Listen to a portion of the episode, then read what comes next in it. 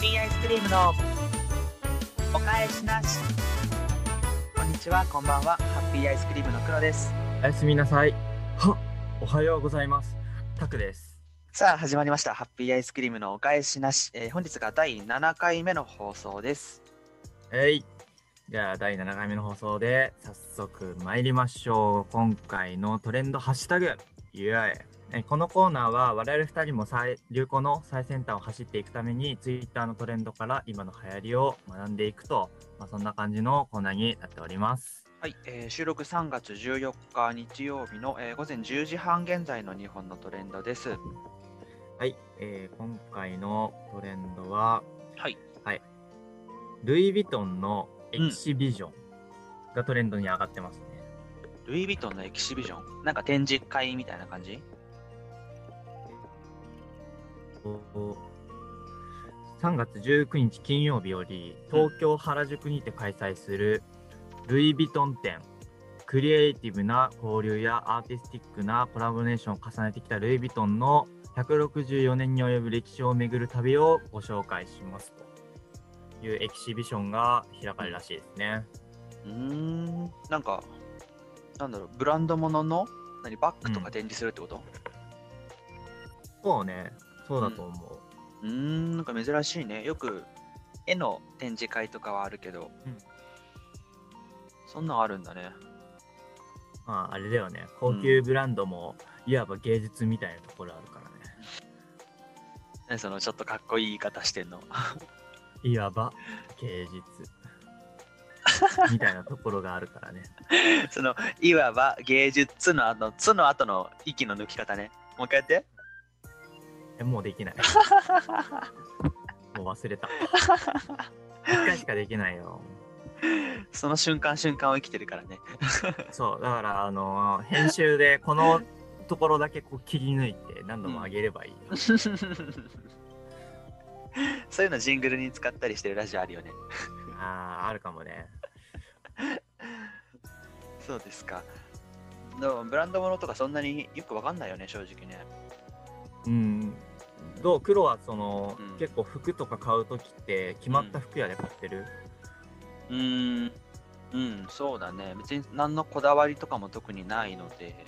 うん、うん、まあ、決まっ逆に決まってないかもしれないねだから。あ、服屋。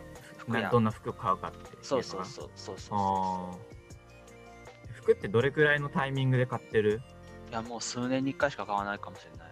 あー俺もそう。なんかさ、我々さ会う時さうん。あんま服の変わり映えないよね、ないないない。だからも多う分あの高校時代からそんな変わってないような勢いあ るような気がするんだけど。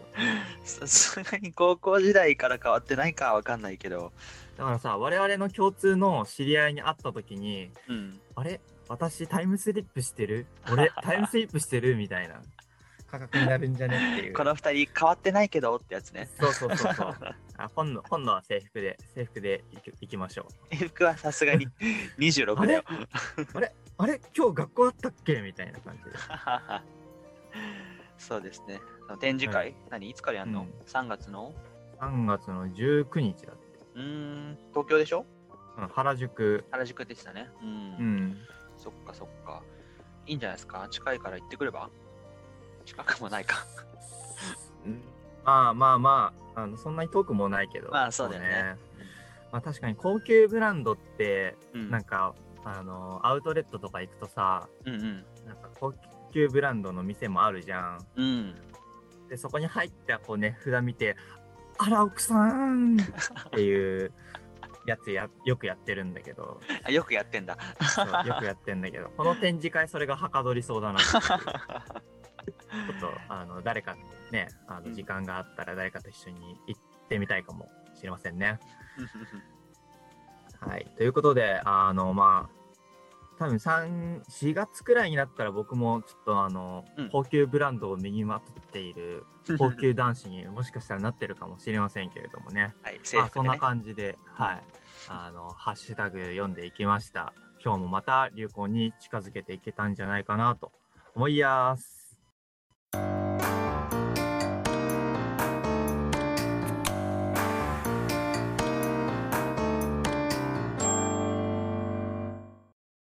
仮想ふつおたを読もう。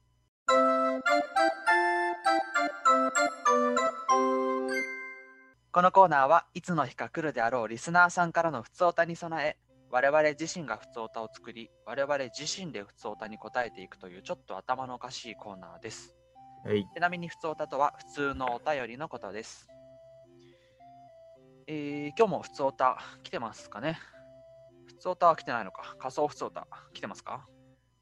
逆に普通歌来てるとか ない？ないか。ない、もうね、何十回も確認したけど、やっぱ来てないですね。ああ、そうっすか。残念。残念。あの、でもね、チャンネル登録してくれた方が一人いらっしゃって、お、来たね。初の、うん。嬉しいですね、やっぱりね。こっからですよ、こっから。もうこっから加速度的にね、もう二進数の勢いでこう上がっていくか 二進数？ら。二進数。二進数の勢いって相当すごいんじゃない？相当すごいよ。うん。すぐヒカキン抜くからよろしく。はい、えっ、ー、と、まだ仮想ふつおたですね。えー、はいふつおたは来てないです。ははいい、えっ、ー、と、じゃあ、一番目読みましょうか。お願いしまえーとはい、ラジオネームしゃくれさん、えー、20代男性。す。はい。たくさん、くろさん、こんにちは。こんにちは。先日、久しぶりにしゃっくりが出ました。本当に、うん、本当に久しぶりにでした。うん。子供の頃はしゃっくりといえば日常茶飯事とまではいかないまでも、2、3ヶ月に1回くらいはある定例行事だったのに、うん、数年ぶりのしゃっくりだったと思います。おー、なるほど。収まるまでも数十分かかったし、その日の夜うん。眠れないなと思っていたらいきなりぶり返したりもして、なんだかたくさん運動した後に釣り癖ができるみたいな。あ今俺呼ばれた？えーえーっと、うーん、さんでない、今呼ばれた？読んでないと思いますけど、もう一回読んでみましょうか。えー収まるまでも数十分かかったし、その日の夜眠れないなと思っていたらいきなりぶり返したりもしました。うん。たくさん運動した後あに釣り癖が呼ば呼ばれたよね、これね。呼ばれたよね。読んだかな？たくさん。たくさんちょもう一回行こうか。うん。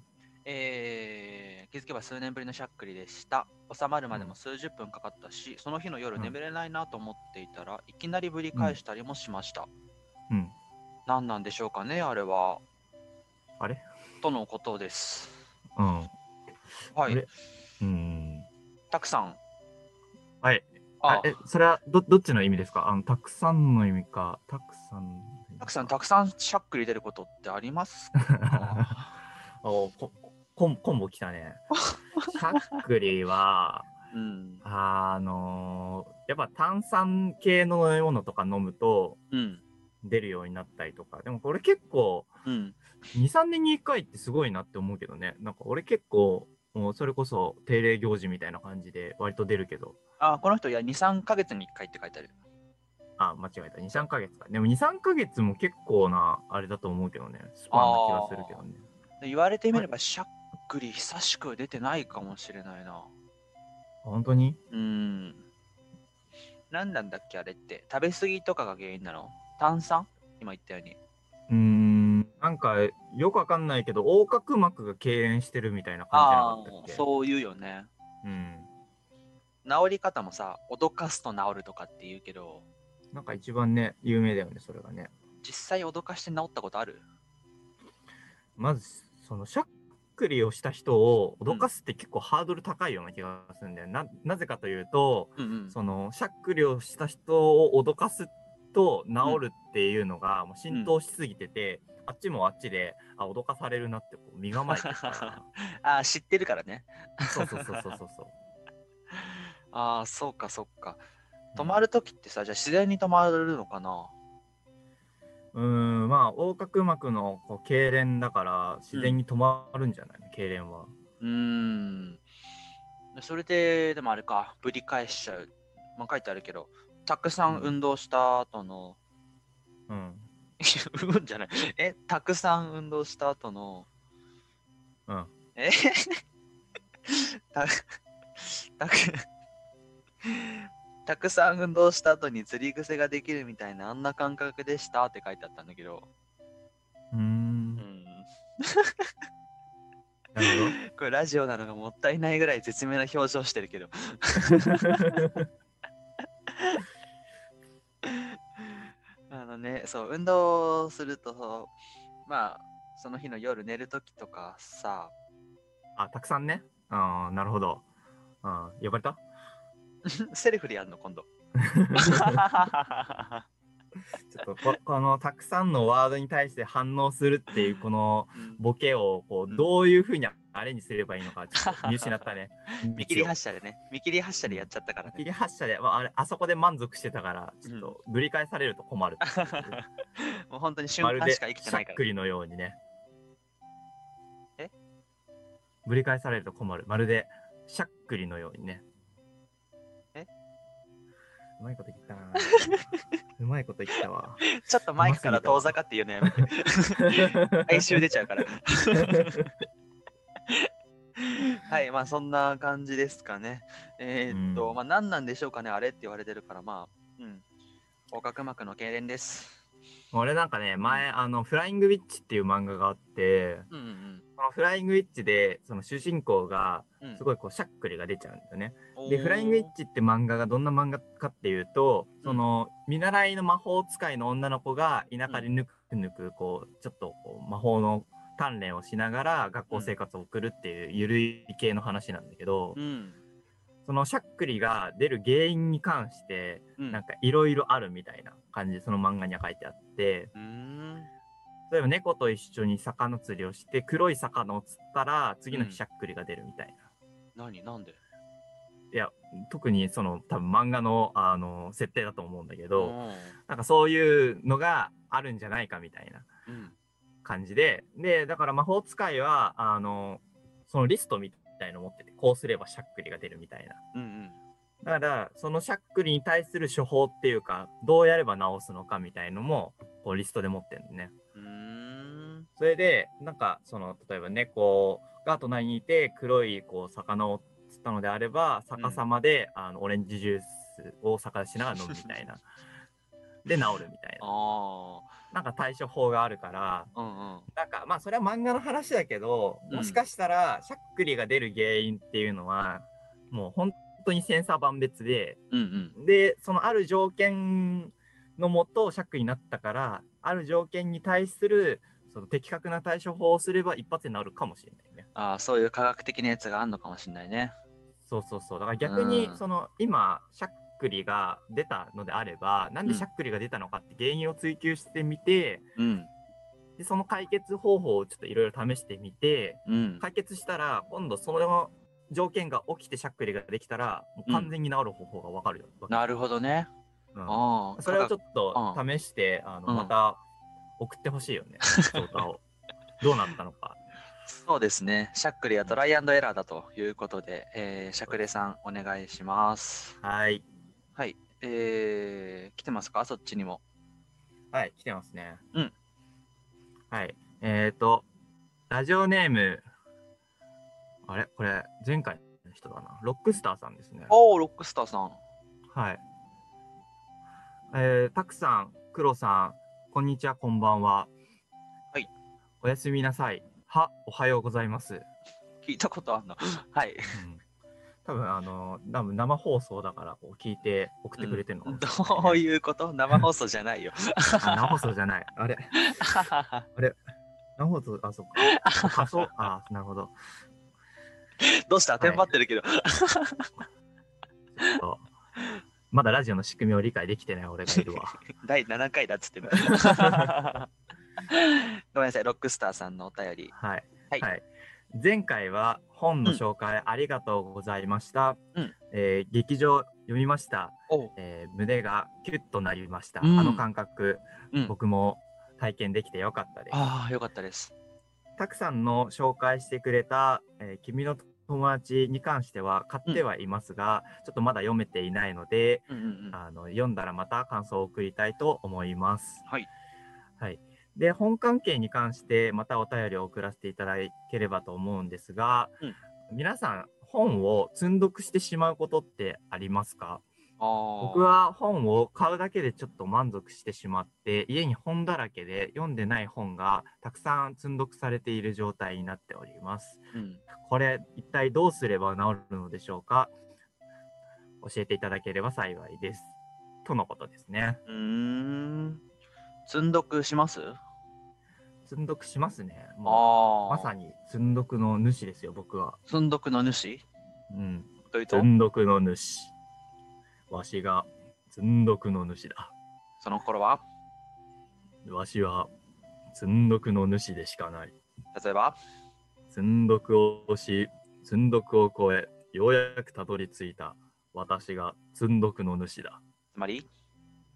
つまり、私は積んどくの主なのである。それって？それは、積んどくの主にしかわからないかもしれんが。むずっ。これむずいわ。むずっ。これあれだね、ハライチの澤部もこういう時あるんやろうね。いや、同じ土俵にしちゃいけないでしょ。そっか、積んどくってあんまり僕はしないですね。まあ、そもそも本あんま買わないっていうのもあるけど。それしたらあれ？もう本買ったら必ずもう最後まで読み切るって感じじゃん。だって読みたいから買うわけであって、うん。買ったら読むよね。なるほど。かっこいいね。いやいや、センサーどうなってんの？量量量より質のタイプやん。量量量量より質のタイプやん。じ量ゃない量量量量ようより質のタイプやん。量よりシェッのタイプや。いや、そう、だってさ、そもそもそんな買わないからね。ああ、うんそっか。え、俺結構さ、その、ジャケ写買いみたいな、なんか衝動で買っちゃうんだけど、うんそのタイトルとか見て、あ、ん面白そうだなって買って、うん、で、あの、帰りの電車とかでは読むんだけど、うん、なんか、それを家帰ったらちょっと家のやることやって、みたいな感じで本を本棚にしまうと、うん。なんかもうひ開か開かないみたいな。そういう時さ、次本屋さん行って、うん。まあ、あこの本面白そうだなって思った時に、うん。あ、でもまだこの前買ったあれ読んでないなってよぎらないの。なんかもう興味のさ、こううん。対象が変わってるんよね。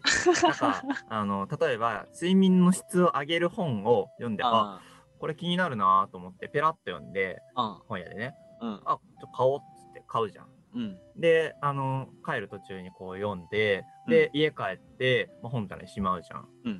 で、まあ、1週間後くらいに同じ本屋にこう立ち寄った時に、うんもう、あの、コーナーが変わってるわけよ。おすすめのああランキングみたいのが。うんそうすると、ああ、おうちご飯か、いいな、つって、また買うんだよ。で、またペラッと読んで、うんあの本棚にこうしまうんだよ。うんそれでまたこう行くと、ああ、最近、あなるほどね、こういうところの旅行が流行ってんのか、なるほど、買おうって買って、で、うん家にはもう本棚がずらーっとこう並んでるっていう。うーん。で、なんかもう、行くとこまで行くと、うんあの、い2ヶ月後くらいに、あの、本本屋もさ、結構その、一回話題にしたやつをもう一回話題にするときとかあったりする。テレビとかで取り上げられたりとかあるね。すると、そう。2ヶ月くらいにその本屋のコーナー立ち読んで、ああ、睡眠の質を上げる本か、っつって、うんあ、面白そうじゃんって買うのよ。で、家に帰ると、まさか？お同じやつあるやんっていう。えーそんなベタなことあんだ？あるある。なんかもう同じ本ね、多分3、4冊くらい家にある。3、4冊もあんの？うんえーすごいね。てか、そんなに本棚に入んだね。なんかね、うんそうね、なんか、まあそれこそ積んどくじゃないけど、うん。あの、なんか、棚棚の上にこう、重なってうん置いてかれるって感じやね。ああ。本が。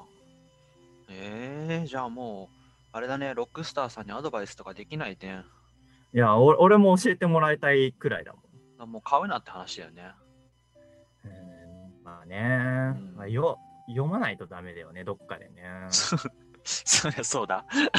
そうなんだよ。読まないとダメなんだよね。本質。うん。そうなんだような。ん。漫画だったらね、なんか一気にピュッてこう読めるけど、うん。本ってなんか、なかなかこう、その衝動の勢いをずっと続けられないというか、だからもう本屋さん行かなきゃいいんじゃないの？本屋には行きたいんだよ。行かせてくれよ、本屋には。え？ライス？本屋に行きたいんだよね。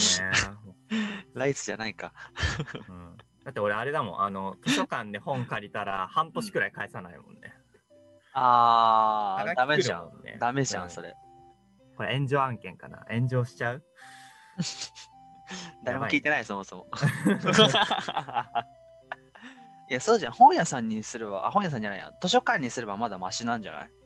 借りられる上限とかあるんでしょ、きっと。うん、うん、もうあの、最速上来るからね。まあ、ささすがに本屋だったら、同じ本を借りてくることはないからね。そうだね。そこは少なくともうん大丈夫だね。そうだね。うんじゃあちょっと、あの、ロックスターさんも、まあ、古い本にはなってしまいますけれども、うんあの、なんだ、書店で買うと、ちょっとね、あの、積んどくになってしまいますけど、うん図書館で借りれば期限があるんで、うん。まあ図書館で本を借りてみるっていうのもありかもしれないね。なんか、ちょっと前に話題になった本とか意外と図書館にあったりとかするので、確かに、そうだね。うん。うん。じゃあぜひ、そんな感じで図書館でお互い借りましょ はい、頑張ってください。う。はい。はい。えー、こんなもんかな。まあ、こんな感じの参考にして、えー、ぜひぜひ、普通歌送ってきてください。お待ちしてます。お待ちしてます。じゃあ、次のコーナー行きたいと思います。ほい。ドラマを作ろう。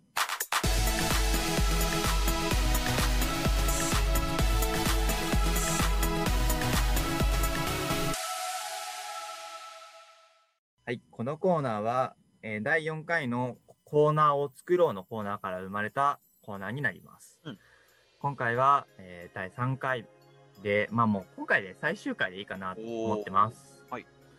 はい。で、今回の放送までで、えー決めたものから、えードラマを作って、うんまあちょっとラジオだとまた時間がかかっちゃうんで、ラジオとは別枠で、まあ、動画を上げていければなと、せっかくの YouTube チャンネルなので、うんと思います。で、ちょっとじゃあ今までの、えー振り返りをしますと、今まで決まった内容としましては、まあ、まずちょっと恋愛系、まあ、ヒューマンドラマ系のをやっていきたいっていうところと、えー続いてその主人公ないしはまあ登場人物のまあモノローグが多いと。うんまあ最近そういうのが流行ってるというところと、まあ、あとはね、ちょっと多少伏線があるとかっこいいなっていうことで、少し伏線があるっていうところ。はい。うん。やっぱ最近、あの、最後の何分間でどんでん返しがみたいな流行ってるからね。あやっていきたいよね。やったらかっこいいよ。で、えーっと、前回が決まったのが、えーっと、まあ、恋愛系とかヒューマンドラマの中でも、年の差で、かつ、えーっと、親戚ですね。いとことかはとこと恋愛。で、えーっと、あらすじが、まあ、ちょっと変わってるのにしたいねっていう話で、まあ、祖父の残した遺産を孫に継承すると。ちょっとうちの息子、娘たちは、あんまりわしにね、いいようにしてくれなかったから、もう遺産、孫に渡しちゃうわと。で、莫大なその祖父の、え遺産を孫同士がですね、まあ、遺産争いすると。で、最初はこう、いがみ合ってるんですけれども、そこから発展して、まあ、その親戚と恋をするというようなラブストーリーに、えーしようというところまでが前回決めたところでございます。はい。で、今回決めたいのは、キャラですね。もう、あと登場人物さえ決まれば、うんまあ、あの、ある程度の脚本を書けるかなと思いますので、すごいよね、それが。で、あの、まあ、ある程度の脚本決めて、あとは、まあ、アドリブでやっていけんじゃないかな、我々だったら。って思いますので。はい。ということで、はいえっ、と、今回はキャラを決めていきたいと思います。うんで、主に決めたいのが、主人公と、うんその主人公が恋するいとこと、うん。まあ、主人公の友達、うんうん。あ大体ね、恋愛ドラマでは、その主人公が恋愛相談する友達がいるんで、うん友達と、まあ、あとなんか出せたら、こういうキャラがいたら面白いんじゃないかっていうところを決めて、うんあの、終わりにしたいなと思います。はいどうですかね、主人公、まず男と女どっちがいいかな？うーん。あれ、前回それ決まってないか。前回決まってなかったんじゃなかったっ決まってないか。決まってないね。主人公、でも主人公、女性じゃない男性の方がいいんじゃないかとか言ってなかった、けそうだっけ、うなんで男性の方が良かったんだ？知らない。本番中じゃないか。終わった後のちょっとしたなんか話してる時に言ってたんだっけ？ああ、それはあったかもしれないね。ああ。うん。まあ、ぶっちゃけ男性でも女性でも、ね、いい気はしますよ。確かにね。まあでも、うーん女性の方がベタなのかな？主人公が女性？うん。うん。ってことは、あの親戚の恋する人は男性みたいな。っていうのの方が、まあ、客観的には多いのかもしれないなーっていうイメージね。まあ確かにね、恋愛系ってなんか、女の子主人公の方が多いような気はするね。そうだね。まあ、それを踏襲してもいいし、えーセンスを出してくれてもいいですし。センス？例えばあれ、あの、女の子なんだけど、中身は男みたいな。すごい吹っ切ってんね、それね。それで、あの、女の親戚に恋をするみたいうな。ん、なんかややこしいな。でもその女の親戚は実は中身は男で、男同士の BL なんだけど、うん外は女っていう。おお。それでいくとあと2回ぐらい内容詰めないとダメだね。濃くなっちゃったね。キャラ設定だけで。いや、まあ、男女を決めるだけでね、うんこんなに濃くなると、ちょっと確かに。まあ、男か女かくらいで。うん、まあ、どうだろうね。モノローグ系だからな。モノローグ系ってなんか関係あるの？男性、女性。なんか、個人的なイメージとしては、うんあの、女の子の方がモノローグは多いかなっていうああ。イメージ。で、男で多い場合は、ちょっとなんかこう、陰キャというか、ちょっとなよなよした感じの主人公になるかなっていうイメージがある。あ、そうっすか。だって快活な主人公が男でさ、うん。あんまモノローグってなくない？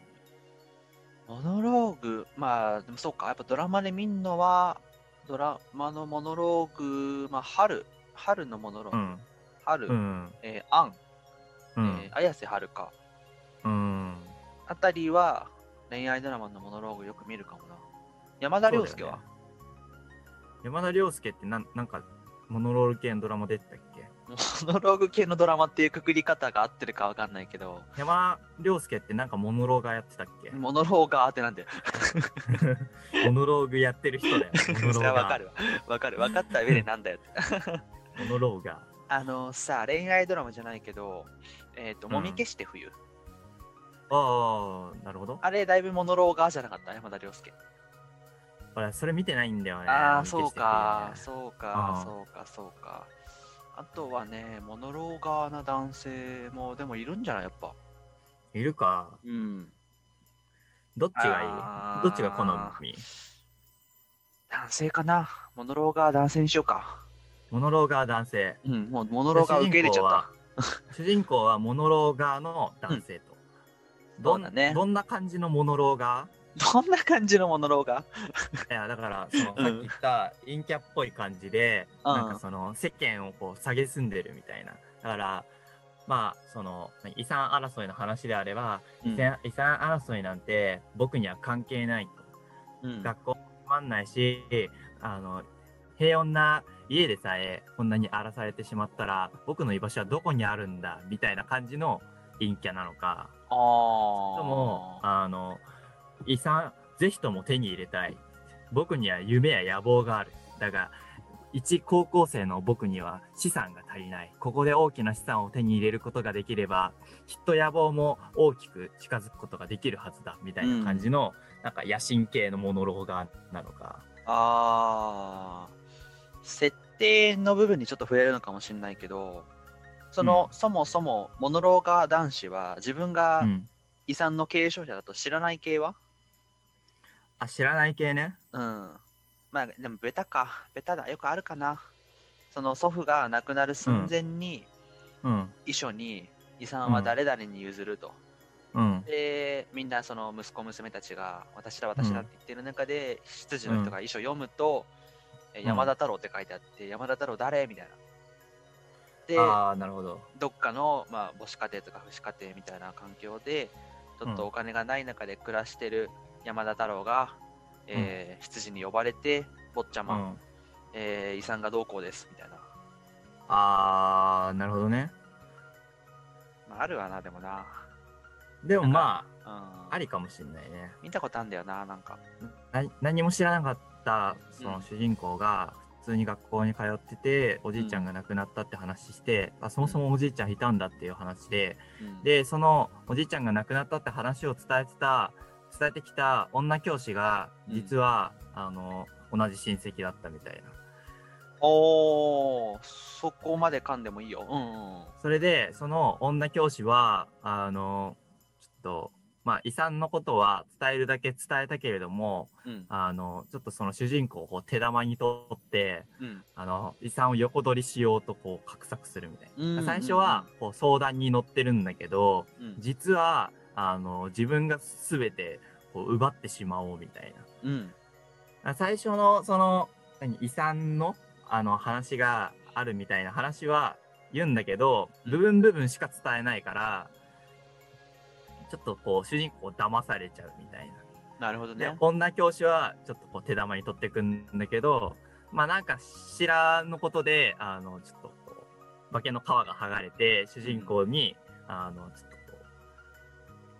敵対心を持たれてしまうう。疑心暗鬼みたいな感じになってうんでやばいやばいってこうなってるんだけどあのなんかこううまくこうやろうとして失敗してうまくやろうとして失敗してを繰り返す中で、うんなんか好きになっちゃうみたいな。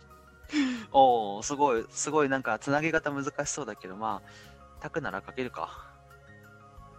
っていうようなね、感じ。そしたらあれだね、あの、なんか主人公は男の子だけど、うん。結構女教師ではないけど、その、何？恋愛の相手になるいとこの方が、うんなんかだんだんこう、裏主人公ではないけど、おー、多くなってくるかもしれないね。なるほど、そういうイメージね。あ、いいんじゃないうんのあ、それする？それにするか。うん。一見ベタだけど、ちょっと作るの難しそうな感じの設定にこう流れてくみたいなね。うんうんうん。だいぶ難しいと思うよ。むずいね。うん。いかにアドリブを発揮するかの戦いになりそうだ。いや、台本書くの放棄しないでよ。バレたいかいかにアドリブがじゃないんだよ。た 踏まえて脚本書いてくれれば問題ないんだから。ああ、そっか。なるほど。いいんじゃないですか？そうなったら主人公の友達もうん。女友達とかにしたいな。あ、そうなる、うん、で、なんか、友達っていうか、主人公の、まあ、うん幼馴染というか、まあ、近しい関係うんうんで、まあなんか、最初、こう、主人公のことをこう守ってんだけど、うん。うん。なんかちょっと女教師やべえやつだなみたいな感じになってうん敵対するみたいな。あー。で、ただ最初主人公守ってるだけなんだけど、あの、だんだん主人公のことが好きになっちゃって、女教師対主人公の友達の恋愛バトルみたいな感じになってくるまあまあ、いいかもね。当て馬じゃないけど、ちょっとベタだけどいい感じかもね。うん。うんうんうん。っていう感じだと、なんか進められそうな感じする。おー、いいじゃん。うん。そした場合、その他っていうのは、どんなキャラがいたらいいかな。その他は、まあだから、学校周りで行くと、その学校の校長先生が、ねうん実は主人公のおじいちゃんともともと知り合いでした、みたいな。ああ、なるほど。確かに。校長ってなんか裏を知ってそうなイメージあるもんね。そうそうそう。ベタだけど、執事がどうこうとか。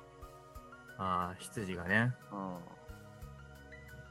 うん。だいぶもう既存のものに引っ張られてるけどね。うーん。さっきの設定もだいぶもう、強えな。コンフィデンス。スマン JP のうん。こ去年やってた映画にだいぶ引っ張られてる節はあるけど、あ、そうなの？うん。いや、タクの言った話はだいぶ違うけど、元の設定ね。うん。うん。まあでも、そんな感じでだいぶメインキャラは見えてきたんじゃないですか？そうだね。まあ、あのー祖父の遺産とか、ね、あの、親戚とか、そういう感じの始まりではあるけど、うんまあ結局あれだね、学園ラブコメみたいな感じで落ち着き始めたよね。うん、もったいない。もったいない？うん、もったいなくない？それ。なるほど。絶対にもっと活かせるでしょ。じゃあちょっとブラッディマンデーみたく、あの、一回核を、核、核兵器とか落とす戦いにしとく？やりたい放題だな。さ最近兵器みたいのがこう学校中に蔓延して、うん。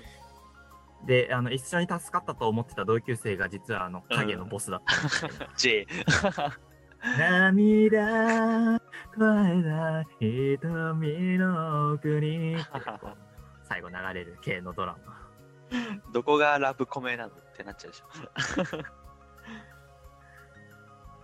うん、まあまあまあ、でも、いいんじゃないですか、いやいいいいんじゃないですか？っていうのは、ブラッディ・マンデーじゃないよ。大枠ね。まあうん、うんうん。大枠はまあそんな感じのキャラクターにしてうん。ちょっとなるべくベタにならないようにうん。ちょっと何かしらこう設定をこう加えるっていう感じでそこはもうあのシークレットにしとこうかドラマができるまでのお楽しみみたいな、まあ、全部。ねラジオでね決めちゃうとちょっとね、まあ、皆さんも内容分かっちゃうから ねちょっとここはシークレットにしてはいドラマを上げていきたいと思います、うん。じゃあちょっとあの内容をまとめますと恋愛系でモノローガーの、えー伏線がある話と。で年の差の、えー親族で親族系で、まあ、祖父の残した遺産を孫に継承してその、えーまあ、遺産争いから始まるラブストーリー、うん。で主人公は、えー男の子モノローガーでもともとあの遺産を継承するっていうことは知らなかった男の子ですね。で、えーその恋愛の対象となる、えー親戚の女性の方は主人公の担任のクラスの先生。最初はちょっと主人公の遺産をどうにかしてまあちょろまかそうとしているという悪いところから、まあなんかなんだかんだで恋愛に発展していくというような感じ。うん。はい、で主人公の友達はまあ女友達で最初は普通に主人公とただ仲が良かっただけなんですけど、まあ、その遺産トラブルの中で女教師とかから、まあ、主人公を守ってたりとか、まあ、なんだしてるうちにだんだん主人公のことが好きになってしまって最終的には、まあ、女教師とその友達との恋愛に主人公が揺れるみたいな話になっていくかなとうん思います。そして、まあ、シークレット要素をこう足していくことによってベタ展開から外れるドラマになっております。月曜夜9時からいやいやいや。TBS にて放送しますので TBS でやるの、結局。月9ってだ TBS じゃなかったっけ？結果、フジテレビで。あフジテレビ、うん。でじゃあ月曜9時フジテレビにて、放送されます、えー主演は、えー山田山田山田しなんだっけ名前。山田涼介。や涼介だっけ？山田涼介に高校生やらせんの？えまだいけるでしょ。いや、年上だよ。まだいけるでしょ、27じゃない、多分。まあ、いけんのか。うんあ山田涼介に王相談というところで はい。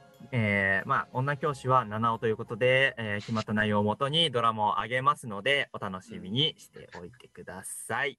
七尾なん以上、ドラマを作ろうのコーナーでした。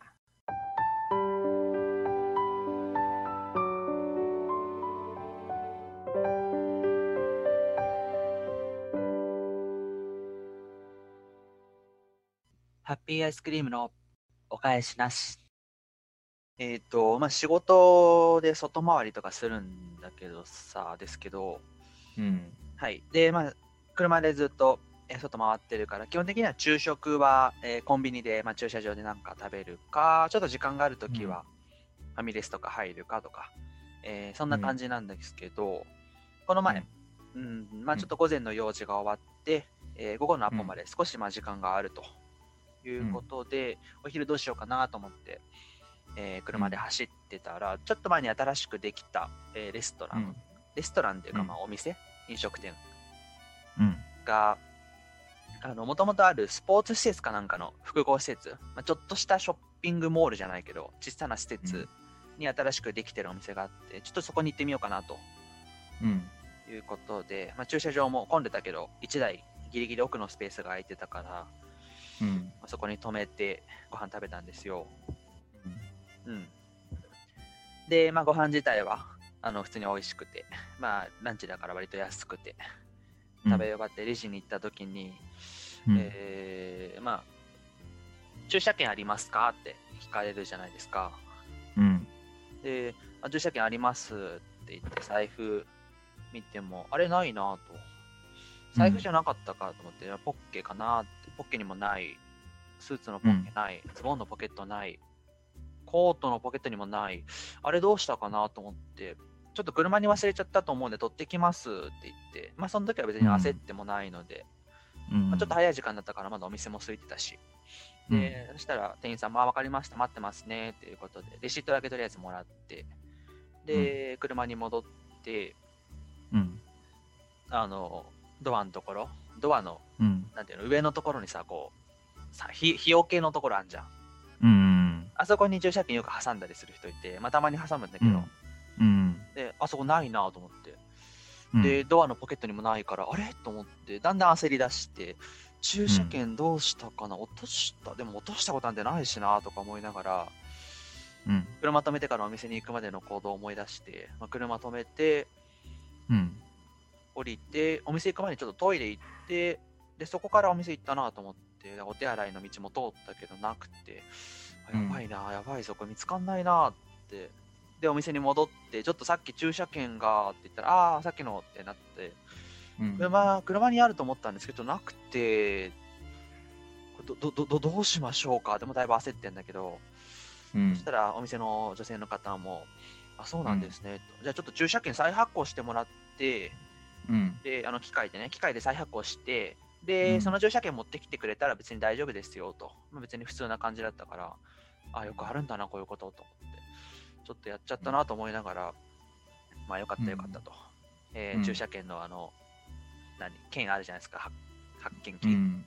うん。のところに歩いていって、ボタンを押そうとするんだけど、でもボタンがそもそも車に多分あの、車が近づいた時だけボタンが押せるようになるシステム、あ、そうなんだ。うんあ、みたいで、入庫するときに出てくるやつ。そうそうそう、入庫するときにさ、うん発見ボタンを押してくださいって言うじゃん。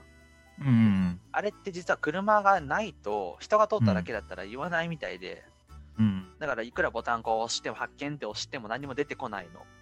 うん。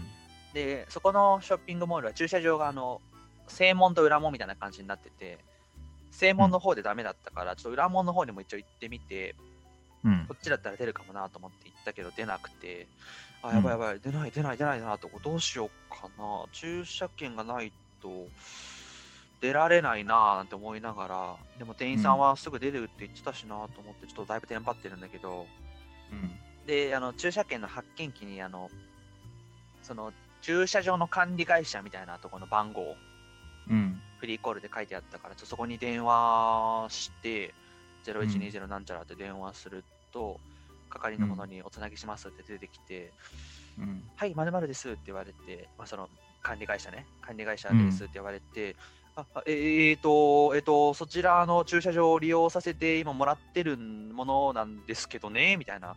何、うん。何から言えばいいかもわかんないみたいな。駐車券を、えっ、と、今ご飯食べ終わって、とか言って、全然関係ないことまで言って、で、出ようと思ったんですけど、駐車券ななくて、とかって言うと、あ、そうなんですね、ともう淡々と処理してくれて、うん。じゃあまず駐車場番号と、えー駐車場のお名前教えてもらっていいですか？って言うと、駐車場番号ってな、何？みたいな。もう全然何が何だかわかんないと。そしたらあの、うん。発見機に駐車場番号、5桁ぐらいの番号書いてあると思うので、それ教えてくださいって言うと、あ、これか、えー、ゼロなんちゃらなんちゃらとか言って、で、えー、まるまる第一駐車場ですって言って、うん。わかりました。じゃあ、えー利用されたお店教えてくださいって言って、まあ、まるまるですと言うと、あれ、おかしいですね。まるまるさんはリストにはないんですよって言われて、え、なんでうんなんでリスト、でもそこで食べたしなぁあ、そこまだ新しくできたお店だから、まだリスト更新されてないのかもしれないですって、もうしどろもどろに言うと、あ、そうなんですね、と。うんまあ、じゃあ大丈夫だと思います。大体いつぐらいにお店入られましたかとかって言われて、うんえーっと、多分30分か40分ぐらい前ですかねって言ったら、あ、じゃあそれだったら無料の範囲内なので、えー駐車券出るようにしますねと。で、それ持ってお店の人に行ってきてくださいって言って、まあ、とりあえず難をうん何もなくに大丈夫で、うん。で、お店の方に戻って、ちょっと駐車券見つからなかったんですけど、管理会社の人に何とかしてもらいましたって言ったら、あ、そうですか、よかったですとか言って、もうそのお店の人も落ち着いたに対応して、うん。で、えっ、と、そのレシートを、その駐車場の、あの、駐車券入れるところうん。の上にカメラがあるみたいで、そこにお店のレシートを見せれば開くようにするんでって管理会社の人が言ってくれたので、ううん。で、そこ行くときに、その、発見機の横に受話器みたいなのがあるんだけど、受話器でこう電話すると、その、電話して名前を言うと通すようにカメラ作動して見られるようにしとくんでって言われて、うん。ああ、よかった、これで帰れると思って、まあ、駐車場、車止めてる方に戻って、まあ、エンジンかけて、うん。その駐車場の方に行くと、行ってる途中ぐらいで思い出すんだけど、あれ？さっき駐車場番号伝えたの、裏門の方だなと。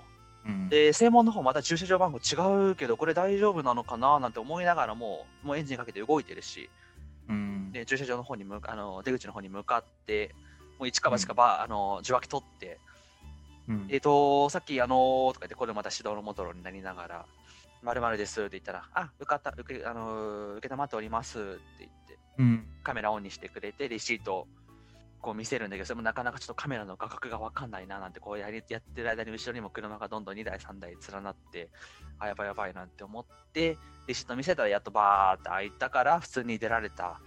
だけど、もうずーっと終始テンパってました。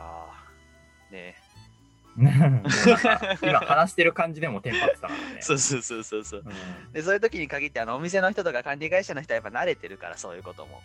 そうだねう。ん、落ち着いて対処してくれるんだけど、もうすーごい、駐車券なくしたのとか初めてだったから、すごいテンパったっていうことが先日ありました。皆さんも車乗られるときは、えー駐車券ですね。うん。もう疲れていっちゃう。話しながら疲れとるやん。なくさないところに保管して おじいちゃんになっとるやん。置い死いぬんかもうとそろそろ。まあそれ関連で言うとね、俺も、あの今週バス乗った時に、あの俺いつももうクレジットスイカ使ってんだけど、ああ、そうだよね。うん、そう。だからクレジットスイカって JR とかさ、あの改札機ピッてやると足りなくなったら自然とこうチャージしてくれるタイプなんだけど、うん。俺それバスでもあのやれると思ってて、バス入ったんだけど、うん。なんかバスだとできないね、チャージが。それで、あ、そうなんだ。200円くらいの区間行ってたんだけど、うんなんか残高が40円くらいしかなくて、うんうんピーって止められて、うん。で、あの、じゃあちょっと代わりに現金出してくださいみたいな感じで言われて、うんうんで現金出そうとしたんだけど、あの、120円くらいしかなくて、うん。もう、あやべってなって、ま、その、バス最終のバス停だったのよ。うんうん。終点ね。だから、そうそう、終点だったんで、あの、しかも向かいに近くにファミマがあるから、うん。あの、あそこの ATM でちょっと下ろしてきて払いますって言おったら、お。うん。運転手が、あ、いいですよ、もうなんか、あの、今財布にあるお金だけ出していただければ降りていいですよって言われて、うん。あ200円の区間だったんだけど、多分140円くらいでうん。行けて、なんかその話を大学の友達にしたら、うん結構なんかそういうことあるらしくて、なんあか、そうなんだまあ。その友達確信犯かよくわかんないけど、うん。その、何、バス停に、バスに乗ってお金がなくてっていうので、うん次回繰り越しでまた払ってくれればいいですよみたいな。うーん。なんか話してて。うん。で、なんかある友達は、あの、バスのそのお金入れる機械壊れたから、壊れてたから、なんか、壊れたのになんで走ってんのかなって思うんだけど、まあねそ。のの乗ってた乗客全員無料になったらしい。いや そんなことあるんだ。ね。だから、ん意外と、なんかそういう、こう、イレギュラーの想定はしてるのかもしれないね、あっちもああ。すごいね。全員無料になるなんてあるんだね。ね。ね。うんバスってさ、タクシーとかと違ってさ、乗客が1人でもさ、乗客が20人でもさ、同じ区間こう走るわけじゃん。うんうんだから1人、まあ、言い方悪いけど、1人少なかったところでさ、採算は取れるんだろうね。うん。まあそうか。うん。確かにね。わかんないね。電車とかバスとかそうだよね。まあ、逆にう言うと、乗ってる乗客の数がさ、うん少なければさ、うんちょっとその、そのバス会社とか、その電車の会社とかは、厳しい、鉄道会社とかは厳しくなるかもしれないね。んそうだね。まあだから赤字路線だったら撤退するとか、そういうことうんに最終的にはつながるんだろうけど、まあ一日、たまたまそのお金がなかった一人を通すぐらいは別にそうだね、それ大くらのきない目で、見たら問題ないのか。うん、タクシーとかだったらね、あれだけどね、そのタクシーって何人乗っても値段は一緒じゃん。うんうん。まあ一人でも何人でも。でも、その区間走ってんの誰かからもらわないといけないときに、その人が一人しかいなかったら、うん。そうはならないんだろうなっていう。なるほどね。うんまあシステムに救われたっていう話やな。見つかわれたって話。うん悪用し、悪用しないでくださいね。くれぐれも。そうね。うんう。ん。悪用はしないでください。はい。Happy アイスクリームのお菓子な先週のうん。日曜日に、あの、妹が一人暮らしするってことで、おー引っ越しの荷物をね、運んでたわけですよ。まあ、まだ妹実家にはいるんだけど、うん。その時に荷物運んでて、結構大きい車で運んだんよね。なんか、うんあの、バンで。うん。で、あの、ベッドのを、なんか段ボールっぽいのに入れて運んでたんだけど、妹のその部屋が、部屋っていうか、家が2階にあって、うん住んでる部屋が。うん、で、その段ボールをこう運んでたんですよ。うん。で、父が、あの、何？おとんが、その、車からこう段ボールを出して、で、1階のそのエントランスのところまで運んで、うんで、俺がそのエントランスから階段の上まで運んで、階段の上から、あの、おかんが、まあ、部屋まで運んで、で、うん部屋を妹が整理するみたいな分担でやってたんだけどな、るほどね。うん。なんか、2階に俺が物を運ぶじゃん。うん。で、置くじゃん。うん。で、1階に戻るんだよ。まあな。うん。あの、それで1階からまた物運ぶじゃん。うん。置くじゃん。で、また戻るじゃん。うんうん。で、3回目くらいから、あれなんか、運んでるみたいな。おかん運んでるみたいな感じで、え？なんか、全然荷物が減ってなくて、こっち行ったり来たりしてんのに。うんそれで、あの、ちょっと、妹のその部屋の方に行って、おかんいるみたいな。うんしたら、なんか1個目の荷物を、なんか部屋の中に入れるのにすごい苦労してて、もう重い重い言ってて。なんか、どうやら、俺はそんなに重いって感じなかったんだけど、あの、そのおかんと妹からするとその荷物めちゃくちゃ重くてうん運べないみたいな。うんうん。だから、おとんと俺は普通に運べるけど、おかんと妹運べなくて、特にその、俺は階段をこう普通に持って運べるけど、それがおかんからすると、ちょっと人の技ではないというか、人の技ではない。ななんだろう、ご語彙が出てこなくなっちゃった。人の技ではない。人の技ではないというか、人のなす、なせる所業ではない。もっとひどいわ。まあなんかこう、すごい驚かれて、うん。うん。でもなんか俺からしてみるとね、俺普段その仕事でさ、結構その重い重機とかこう運んだりする時もあって、うんうんで、妹の部屋の続く階段に比べると結構急な階段とかもさ、その重機をこう運びながらうん。登ったりもしてるから、うんうん。まあ、全然なんか大したことないなっていうふうに思ってたんだけど、なんか実はもうなんか普段の仕事で鍛えられてて、なんか自然と筋肉がついてて軽く感じたんじゃないかみたいな、なるほど。そうそうそう、ところがあるのよ。うん。で、なんか思い返してみると、俺結構その家出るの早いんよね、人より多分。朝起きてうん、多分15分から20分くらい出てるんよ。あ、その起床から出発までの所要時間が短いってことね。そうそうそうそう。あ飯食うのも早いし、うん歯磨くのも早いし、まあ、ちゃんと磨けてるかのクオリティを言われるとちょっと痛いんだけど、あ。うん。でもまあ早いのよ。で、風呂入るのも割と早いんだよね。だから、その、普段の習慣で割とこう、早くしようとか、こう、まあ俺いつも遅刻しそうになって早くしようみたいな感じでやってるから、うん。早くなってるところあると思うんだけど、うんその重機を運んで力がついたのとか、その歯を磨くスピードが速かったりとか、っていうのをこう考えると、習慣ってすげえなっていうなるほどね。ああ。思って、習慣でこう力を、あの、なんとなくこう、ちょっとの負荷くらいでやってたところが、まあ、だんだんそれがこう鍛わっていって、うん超人の域に達するみたいな。超人の域には達してないだろうけど。うん。超人のもう筋肉マンみたいな。知ってたみたいな。あだからちょっとね、これからいろんな習慣にちょっとした負荷をこう加えて、うん。超人目指そうかなっていう ふうに思ったっていう話。じゃあ、まず何やりますか？今ね、ちょっとブラインドタッチをできるようにしたいな。ああ、ずっと言ってるね。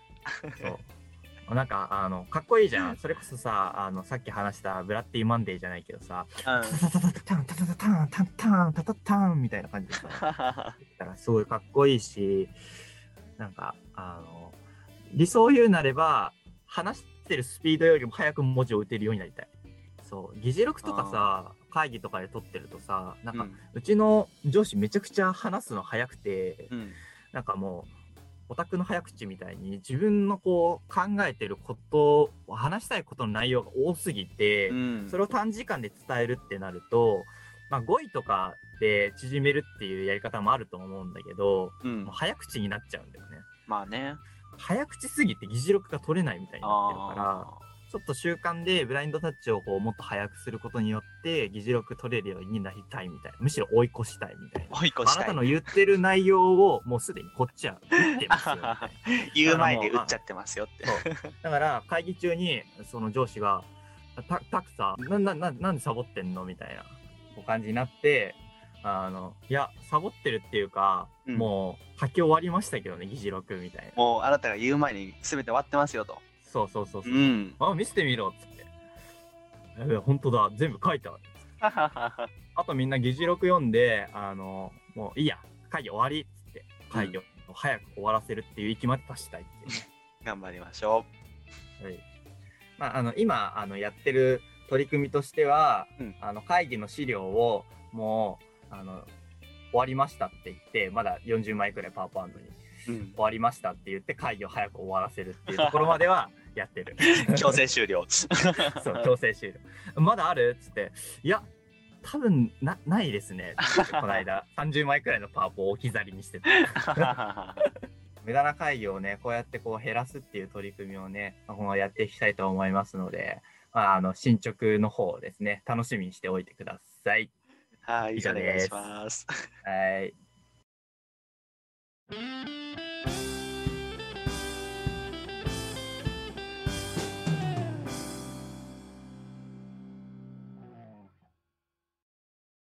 ハッピーアイスクリームのお返しなし。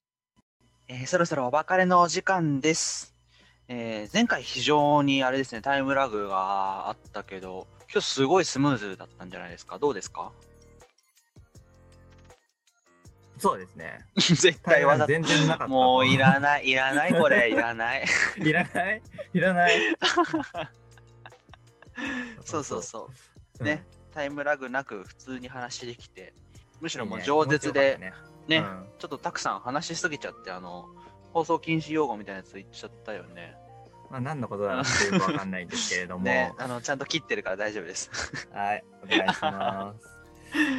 はい、まあ、こんなもんかな。なんかありますか？いや、まあ、特に、あ、でも、あの、概要欄に多分ブログ載ってると思うんですけれども、ブログの方で、まあ、YouTube 始めてみたことを、ね。まあちょっと記事にしましたので、うんうんうんうん。まあ、ぜひね、あの、この記事読んでいただいて、うんでまたブロあのラジオ聞いていただけるとまた楽しめるんじゃないかと思いますので、ぜはいひ、にしていただければと思います。はい、ぜひぜひお願いします。えー番組への感想やコーナーへのお便りもお待ちしております。すべての宛先は、ハッピーアイスクリームお返し at gmail.com、ハッピーアイスクリームお返し at gmail.com です、えー動画の概要欄からもご確認いただけます、えー今週も聞いてくださいましてありがとうございました。それでは今回はこの辺で、以上、ハッピーアイスクリームでした。ありがとうございました。